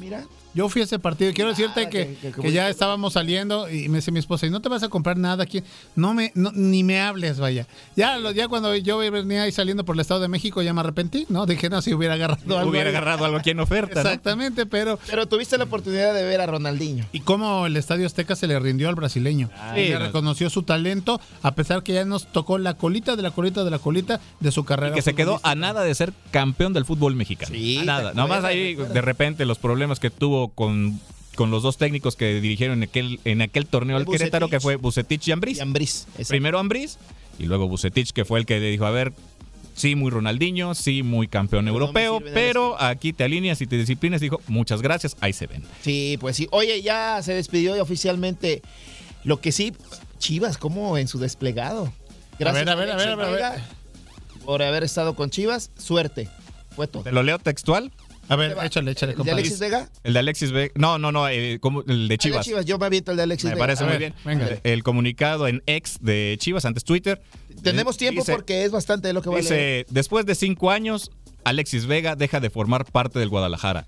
Fin del comunicado. Y ya. Tómala. Tómala. ¿Y un desplegado? Cuando a los demás se les- siempre se les dijo gracias, gracias por tu aporte, gracias por haber estado con nosotros. Aquí nada más es, después de cinco años, se fue. Así Adiós. Pero bueno, ahí les va el comunicado de Alexis Vega. Échale, papá. En redes sociales dice, hoy me despido de una gran institución donde mi familia y yo solo tenemos palabras de agradecimiento gracias a la familia Vergara, porque desde el día uno nos hicieron sentir como en casa. Claro, hubo momentos malos y difíciles que quedarán marcados en mí, pero fueron más los buenos y para los que siempre eh, estaré totalmente agradecido de haberlos vivido aquí. Tal vez no me voy como hubiera querido, pero hay que ser realistas para saber cuando tienes que tomar decisiones que duelen, pero son las correctas. Solo me queda agradecer a la afición desde el día uno y hasta el día de hoy que me han apoyado. Eh, es una parte de mí que se va a quedar con ellos. Muchas gracias también a todos los compañeros, staff, entrenadores con los cuales tuve el privilegio de poder compartir vestidor y cancha. Les deseo el mayor de los éxitos y que pronto pueda llegar la número 13. Mira, eh, eh, tan Alexis solo... Vega. Vámonos. Tan solo con, lo- con los demás es, jugadores que salieron esta temporada, como Irán Mier, como Alejandro Mayorga, como este, incluso al Chicote Calderón, a todos les pusieron en su desplegado gracias. Y a, y a Alexis Vega solamente le pusieron suerte. Suerte. Sí, pues dice mucho. Perfecto, chicos, ¿ya algo con lo que queramos cerrar? Eh, nada, nada más solamente hay que disfrutar los partidos de la Liga MX eh, femenil, apoyar por supuesto en todas las transmisiones para que siga creciendo eh, la Liga MX eh, y pues podamos ver a todas estas chicas también formando parte de la selección mexicana y por qué no de un Oigan, equipo de y, y ya que la liga, la liga Doméstica, con, doméstica con la liga doméstica femenil, pues empataron, así que el varonil enfrentara a Necaxa, no, América Necaxa, también las féminas. Yo creo que se puede hacer un, un ejercicio interesante, mercadológico y, y en el que todos ganan, no sé. Sí, hace, hace, cambiando un poquito el tema. Otro, el resultado nada más eh, de, A ver, adelante, adelante. Los millonarios de River Plate contra Monterrey. 1-1 Sí. fue el marcador. El día de ayer allá en Dallas, Texas, nos hicieron daño, más espectáculo. ¿Qué? Más Amistoso. dólares para acá. Claro, clincaja. Y fue todo lo que, lo que sucedió el día de ayer. ¿eh? Nada, nada que... Y, y cambiando un poquito hacia la NFL, bueno, pues, usted recordará el partido entre Delfines y Jefes, que fue uno de los más gélidos en la historia de la NFL. Bueno, pues 15 aficionados fueron hospitalizados tras el partido por, un- por temas de hipotermia. Entonces, para que usted se vaya dando más o menos cuenta de las temperaturas a las que están jugando Los eh, lo- partidos, sí. los partidos de la NFL, bueno, y sobre todo cómo va a estar el clima ahora que Kansas vaya a visitar a los Bills de Buffalo. Perfecto. Oye, de los conocidos de Monterrey solamente jugó el Tecatito Corona y de ahí puro, puro para Perfecto. ¿no? Y River sí metió algunos. Algunos titulares. Algunos pesaditos. Chicos, nos escuchamos y nos vemos el día de mañana. Exactamente. Si nos invitan, claro. Por supuesto que sí. ¿Y nosotros? ¡Volveremos!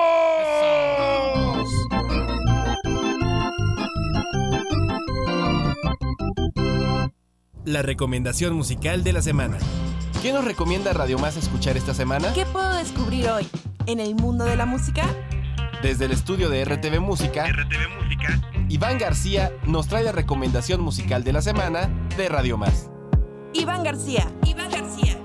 La recomendación musical de la semana.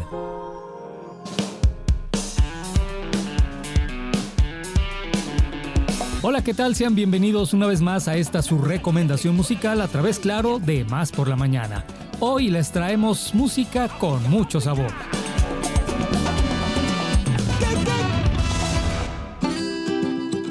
A México y Colombia nos hermana el arte y sobre todo la música, esa vibración sonora que nos conecta.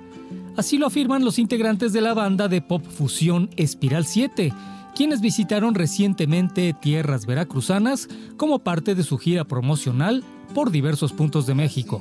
Con su llamado sonido neocaleño, que es el movimiento surgido en la ciudad de Cali, Colombia, y que fusiona géneros como la salsa, el jazz, el funk y el rock con la música tradicional del Pacífico. La banda se presentó a finales del 2023 en conocidos recintos alternativos de Jalapa y Coatepec y tuvimos la oportunidad de platicar con Harlinson Lozano y Andrés Sánchez, piezas fundamentales del proyecto colombiano.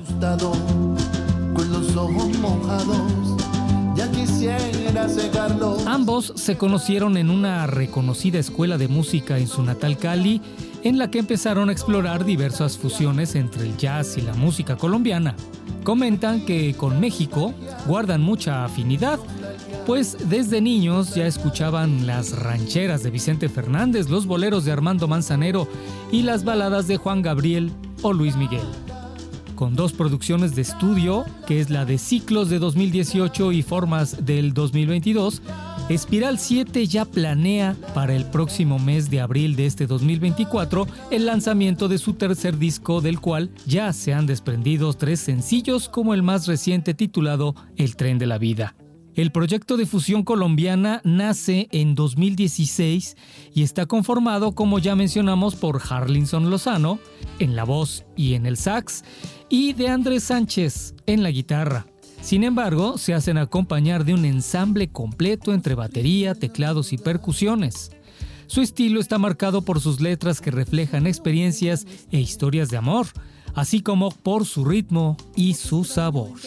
Tras su gira por la República Mexicana, Espiral 7 grabó en el estudio G de esta casa Radio Más una inolvidable sesión para el programa Sesiones RTV Música que les recordamos lo pueden escuchar todos los sábados y domingos en punto de las 9 de la noche. Ellos son Espiral 7 desde Colombia y son nuestra recomendación musical de la semana. Vamos a dejarles precisamente el tema El tren de la vida. Y de esta manera les agradezco como siempre el favor de su atención. No se olviden seguirnos en redes sociales como RTV Música, en Facebook, Instagram y X, antes Twitter. Y también los invitamos para que visiten nuestro canal de YouTube, donde podrán disfrutar de varios videos de nuestras sesiones RTV Música. Mi nombre es Iván García, nos escuchamos el próximo jueves, claro, aquí en Más por la Mañana. Hasta pronto. Ya me siento cansado de seguir la carretera. El viaje se hizo pensado esperando a que volvieras.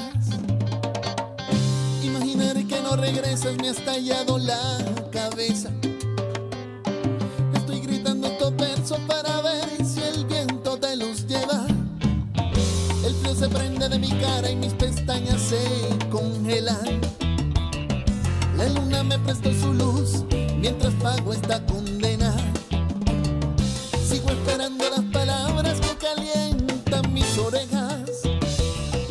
El abrazo que reanima mi pulso y bombea mis arterias.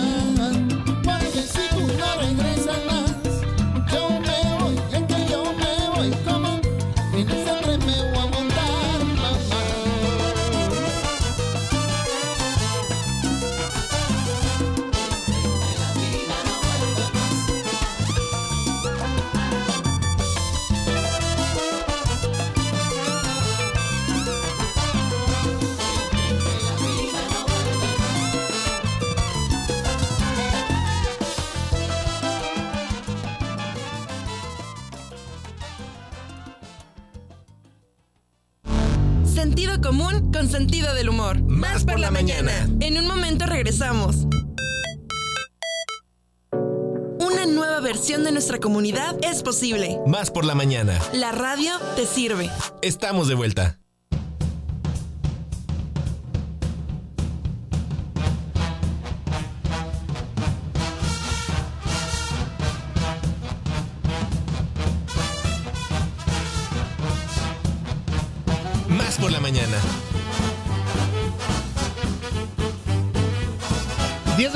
Con 33 minutos estamos llegando ya a la recta final de esta revista radiofónica Más por la mañana. Ha sido un gusto y un placer estar con todos ustedes, pero bueno, nos quedan unos minutitos más y los vamos a aprovechar muy bien y de qué manera. Le damos la bienvenida en este espacio a la doctora Denise Spam y bueno, pues también nos acompañan eh, dos de sus estudiantes, que es Diana Laura Reyes Martínez y Víctor Beltrán Francés. Este, doctora Denise, ¿cómo estás? Muy buenos días y gracias por acompañarnos. Muchas gracias por la invitación. Qué emoción estar con ustedes hoy. Excelente. También eh, les comentaba yo que viene con nosotros Diana Laura Reyes Martínez. ¿Cómo estás? Muy buenos días. Hola, buenos días, muy bien, muchas gracias por acá, andamos. No, pues a ustedes por aceptar esta invitación, al igual que tú, Víctor Beltrán Francés, gracias por estar aquí en la cabina. Muchas gracias por la invitación.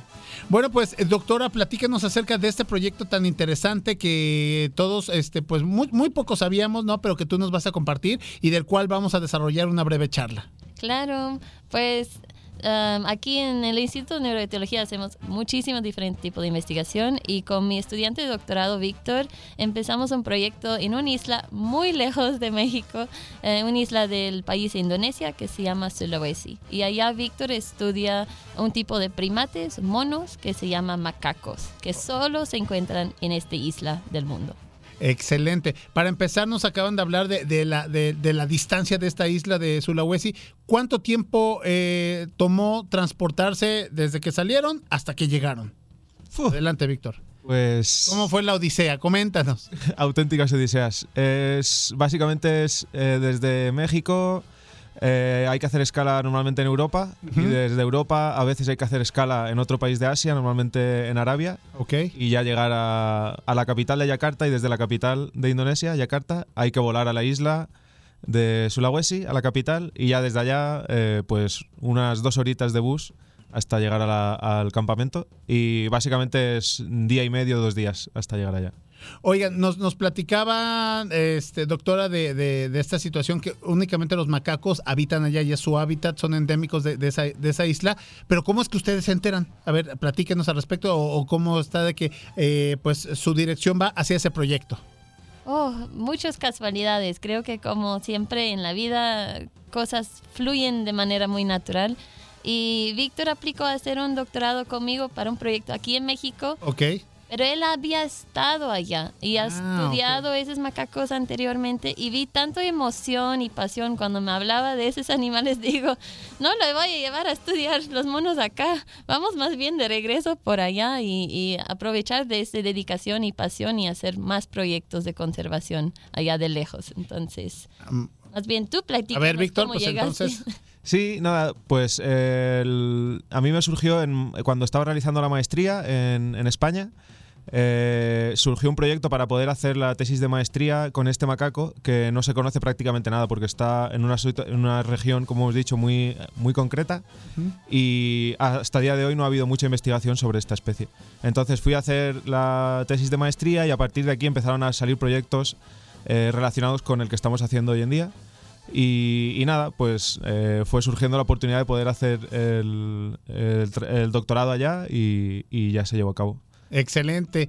Oye, Diana, cuéntanos cómo estás tú contribuyendo a este proyecto eh, durante tu estancia en, en la investigación. Bueno, yo primero que nada vi el proyecto que hablaba acerca de, de fototrampeo y a mí me gusta muchísimo esta cuestión. Eh, platicando un poco de esto es acerca de cámaras que se colocan en los árboles para poder ver a, a las especies que están conviviendo o interactuando en un espacio, ¿no? Entonces, justo este proyecto se relaciona con, con lo que está haciendo Víctor porque es este proyecto más que nada. Y lo que yo estoy haciendo es hacer revisión de las imágenes que se capturaron durante todo el tiempo que estuvo Víctor, ¿no? O sea, eh, en este momento no puedo decir que estoy haciendo todo, todo, todo, todo, todo, porque pues ese trabajo le toca a él más adelante, pero estamos apoyando, yo junto, bueno, dos compañeros y yo, estamos apoyando en la revisión de las cámaras y em, estamos utilizando un programa que se llama Aguti, y pues bueno, esta herramienta es bien, bien, bien, bien increíble. La verdad yo no la conocía y conocerla pues fue bastante, bastante, bastante bueno, ¿no? Y lo que hace más o menos esta aplicación pues es eh, capturar todos los datos que se obtuvieron de las cámaras trampa y eh, lo que hace es dividir en secuencias y cada secuencia tiene imágenes. Entonces no estamos revisando una o dos fotografías, Sí, sino no. muchísimas. Excelente. Y ahora, eh, doctora Víctor, ¿qué es lo que sigue en el proyecto? Este, coméntenos, por favor, al respecto. Pues claro, el primer gran parte era, Víctor estaba meses y meses en campo allá en Ajá. Indonesia instalando esas cámaras y ahora es, cada cámara a veces tiene hasta miles de fotografías que hay que revisar y decir, ese es un macaco, ese es un ave de tal cual especie. Entonces eso nos va a llevar un ratito de trabajo de, de procesar Ujú. y de allá él va a correr un montón de diferentes tipos de análisis para entender por qué los macacos están en ciertas partes de la isla y no en otros. O puede ser porque están muy cerca a un, un poblado y eso no les gusta, entonces no pueden. O si por cierta elevación de no lo permiten por cuestiones climáticas. Entonces, ahora viene toda el parte de computación del doctorado, de que Claro. es revisar y analizar esos datos. Sí. Adelante, Víctor. Sí, no, eh, simplemente eh, complementar eso, que el- los datos que hemos tomado hasta ahora es como ver dónde está presente la especie utilizando cámaras trampa. Eh, ahora estamos junto con, con el proyecto que ha explicado Diana, Diana, codificando cuándo hay macacos y cuándo no. Entonces queremos ver cómo está afectando eh, sobre todo la actividad antropogénica a el hecho de que esté presente o no la especie y cómo está presente, o sea, qué actividad realiza dependiendo de, de, pues del diferente grado de deforestación o de presencia de, por ejemplo, cultivos agrícolas. Oigan, chicos, pues fíjense que hace un par de días yo platicaba con, con mi hijo, tiene 13 años, y decía, oye, papá, ¿y qué tan difícil es la tesis, no? Y bueno, pues yo ahorita viendo el trabajo de investigación que hacen ustedes para doctorado y el trabajo de campo y todo, creo que, que la tesis se la va a ver ya bastante más leve a como, yo se la pinté. Pero preguntarles, más allá de, lo académico, de, de todo lo que engloba la, este, pues esta investigación, eh, pues qué tan, tan fácil o tan difícil les fue trabajar en aquella cultura por sus usos y costumbres. Pues la verdad que nosotros, la experiencia ha sido bastante buena a nivel cultural por el hecho de que nosotros sí que para poder hacer un proyecto en Indonesia así de grande además eh, tienes que tener como el eh, permiso del gobierno central y demás. Pero una vez vas a trabajar en tantos, nosotros hemos estado en más de 250 sitios diferentes, como pueblitos diferentes. Pues en cada uno de los pueblitos necesitas tener el permiso de los gobiernos locales para poder eh, entrar. Y allí la verdad que mm, tienen, especialmente con, con la con las poblaciones de fuera de Asia, como que tienen mucho afecto, o sea, les gusta mucho recibir este tipo de visitas, porque imagino que ya, o sea, culturalmente y físicamente como que tenemos diferencias y ellos les atrae mucho. Entonces se sentían muy halagados de recibirnos y nos ayudaban muchísimo. Y la verdad que todos los mm, pueblecitos donde estuvimos, eh, había un poco más de dificultad en las ciudades porque hay más población y a lo mejor es un poco menos, más difícil eh, ser eh, acogedores, ¿no? Normalmente porque es más grande la población. Pero en todos los pueblecitos pequeños, la verdad que se mostraron muy amables, nos ayudaron a, mm, pues a, mm, a sentirnos como en casa prácticamente, nos acompañaban, nos contaban historias de, de ellos, de su relación con los animales o de si habían estado, si tenían familiares fuera. La verdad que fue muy bonito y muy enriquecedor. Excelente.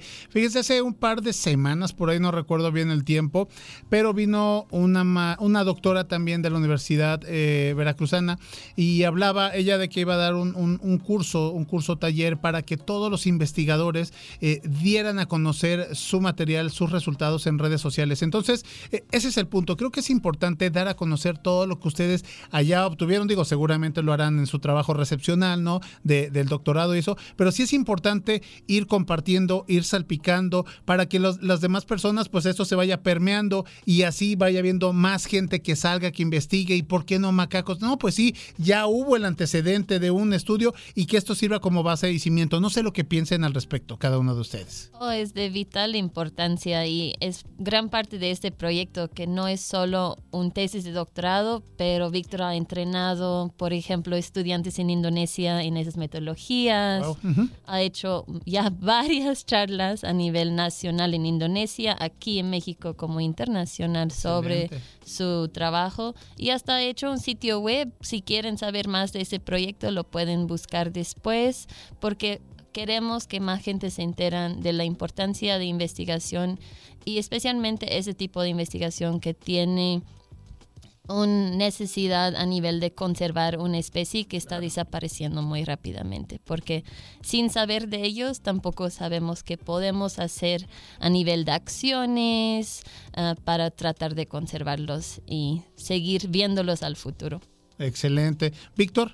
Sí, totalmente de acuerdo. Eh, además, eh, es como ha dicho Denise, eh, es muy importante eh, poder transmitir en especies tan poco conocidas y que están tan amenazadas, eh, porque están además en regiones tan pequeñas que, por ejemplo, hoy en día con el cambio climático les puede afectar mucho más porque, claro, su distribución es mucho más pequeña al resto y pueden verse, pues, un incendio puede afectar a gran parte de la población y ya condenar a la extinción prácticamente. Entonces es muy, muy importante hacer llegar al máximo número de la población, tanto a nivel local, de donde hemos trabajado, como a nivel internacional, para que se conozca esto y, pues, entre todos y todas intentar mejorar la situación ¿no? de, estas especies amenazadas. Ok, oye, viste por ahí la posibilidad de, de, de acuerdo a tu experiencia, eh, algún otro sitio donde ellos pudieran desarrollarse?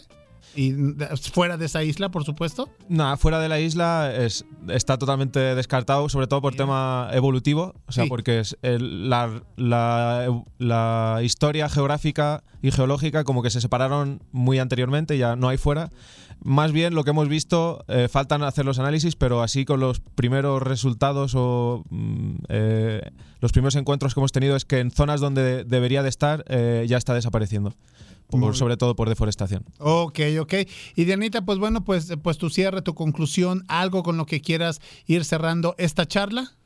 Ok, bueno, pues yo creo, más bien yo considero que para hacer ciencia o para difundirla más que nada, pues yo creo que lo que se necesita primero es pasión, ¿no? O sea, em, ya lo ha demostrado la doctora Denise, igual a Víctor, que tengo poco de conocerle, pero la pasión que demuestran ellos es infinitamente grande hacia lo que están haciendo y yo creo que ese es el primer punto para poder hacer una investigación en donde tú estés interesado en conservar algo, ¿no?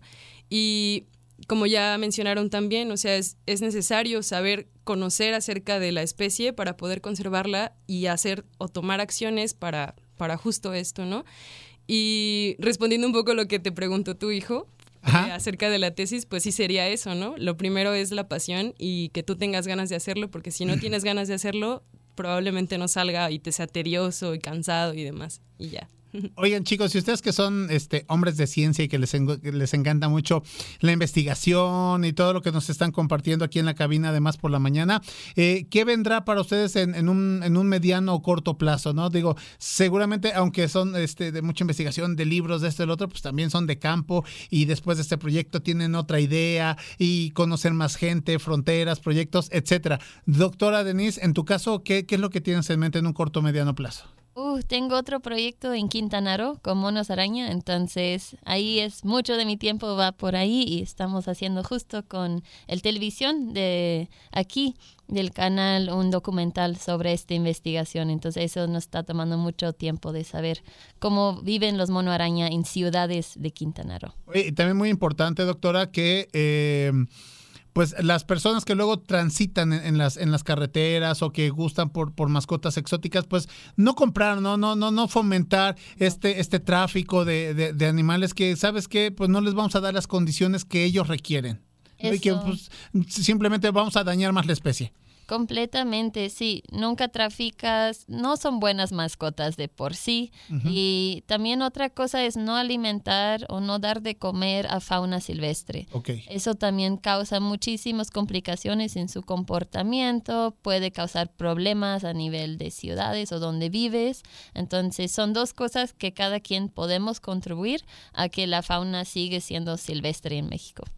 Oigan, y bueno, pues a, cualquiera de los tres, y, ya aprovechando la, consulta, ¿no? Como así dices, generalmente cuando Víctor aquí este, te platicas con un médico, le dices, por cierto, fíjate que me duele el codo, ¿no? Entonces, aprovechando que están aquí ustedes, fíjense que aquí en el Cerro de la Galaxia, que es un área protegida, eh, un eh, ecosistema pues especial, ya, ya hemos visto muchos compañeros que llegan temprano, muy temprano, o se van muy, muy tarde, han visto coyotes, han visto zorros, están viendo búhos. ¿A qué se debe esto?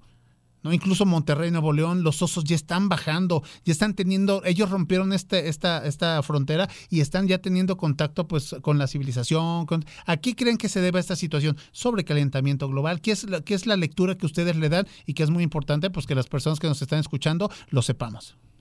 Pues la principal es deforestación. So, cada vez nosotros como humanos estamos ocupando más espacio, somos más gente, queremos vivir muchas veces en ciudades, entonces construimos más casas y para eso tumbamos árboles, Claro. usamos campos de cultivo y muchos de esos lugares eran las casas de los animales, entonces los animales o se extinguen o se tienen que cambiar su comportamiento y entran a buscar, por ejemplo, comida en ciudades. Y si nosotros los damos de comer o eh, si ellos aprenden a usar basureros y así, cada vez los vamos a estar viendo más y más, porque ellos buscan los Claro. pocos lugares verdes que siguen siendo accesibles para ellos. Perfecto, para su, eh, para su supervivencia. Víctor, rápidamente ya nos estamos yendo, pero si tienes algún proyectito, redes sociales, lo que nos quieras compartir. Nada, me proyecto acabar el proyecto Este, que estoy primero, haciendo, que ya claro. es bastante grande. Y, y después no sé, en redes sociales eh, es Víctor Beltrán FR y pueden buscar ahí, comparto sobre los resultados que vamos teniendo del proyecto y divulgación, también un poco más sencillo para que todo el mundo tenga acceso. Así que totalmente encantado de... También si quieren contactar conmigo, totalmente encantado de que la gente contacte. Excelente, Víctor. Denis. Pues tenemos una red social. Diana, perdón, perdón, perdón, Diana, Diana, Dianita. Dianita, tus redes sociales. Es arroba diana-rema. Y yo lo que tengo de proyectos, pues es hacer más ciencia, la verdad. Perfecto. Y con pasión. Sí. Perfecto. Bueno, chicos, pues muchísimas gracias, doctora Denise, eh, eh, Víctor y Diana. Muchas gracias por habernos visitado. Recuerden que aquí los micrófonos de Radio Más, de Más por la Mañana, siempre están abiertos. Qué bueno que, que nos, que nos bajan, nos traen, nos aterrizan la ciencia para que nos involucremos cada día más. Muchísimas gracias y que, tengan, eh, que sigan teniendo excelente mañana. Gracias. Muchas gracias. Y bueno, de esta manera, chicos, nos despedimos. Muchas gracias por habernos acompañado. Le mandamos un saludo, un, un saludo muy afectuoso a Luis Cuentacuentos de Córdoba, que nos está escuchando. También a Miguel Cooper y Araceli Cooper, que nos están escuchando allá en Coatzacoalcos, Veracruz. Y bueno, nos vamos con la propuesta ganadora de esta mañana en la batalla de rolas, que es eh, Fito Páez, El amor después del amor. Espero que sea de su agrado. Recuerden si, seguir consumiendo la programación de Radio Más y nosotros nos escuchamos mañana a las 9 de la mañana.